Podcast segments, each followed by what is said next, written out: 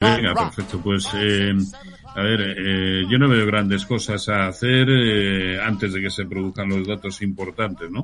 Porque tenemos a los americanos en resistencias, eh, o han estado muy recientemente, y los europeos altísimos, pero también en lateral.